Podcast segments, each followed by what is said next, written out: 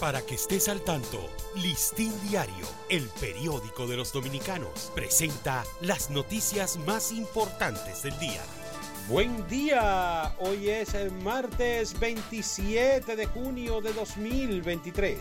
El presidente Luis Abinader expresó ayer que su estilo como líder político no es huir de los problemas, sino enfrentarlos, respondiendo claramente a la calificación que le hizo Leonel Fernández de que es un hombre orquesta que trabaja sin planificación.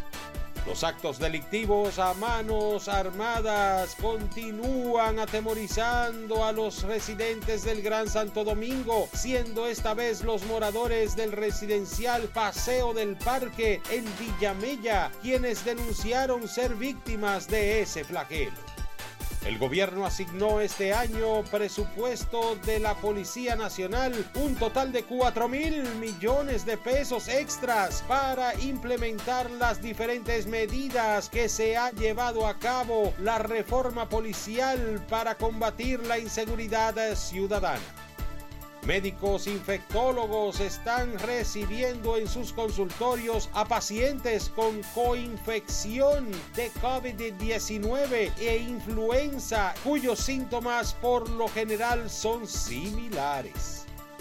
El cuerpo médico del Centro de Atención Primaria Puerto Isabela en el Distrito Nacional denunció ayer una alegada situación de inestabilidad en la que estarían operando.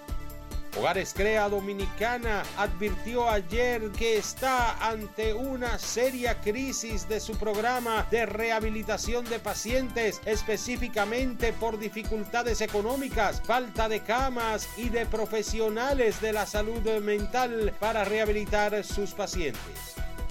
Las variedades de sargazo que llegan a las costas del país tienen concentraciones de arsénico que superan los límites establecidos a nivel internacional para ser utilizados en labores agrícolas y de alimentación de animales. El escritor y coronel español Pedro Baños ha advertido a República Dominicana de que no es el momento de cerrar las puertas absolutamente a nadie, a pesar de las amonestaciones que ha recibido por parte de Estados Unidos con relación al manejo de la crisis social, política y migratoria por la que atraviesa Haití. La Contraloría General de la República publicó este jueves los informes de las auditorías realizadas a distintas entidades del Estado, incluyendo la empresa distribuidora de energía del norte Edenorte, en cuyo documento se evidencian al menos 18 irregularidades. Para ampliar esta y otras noticias, acceda a listindiario.com.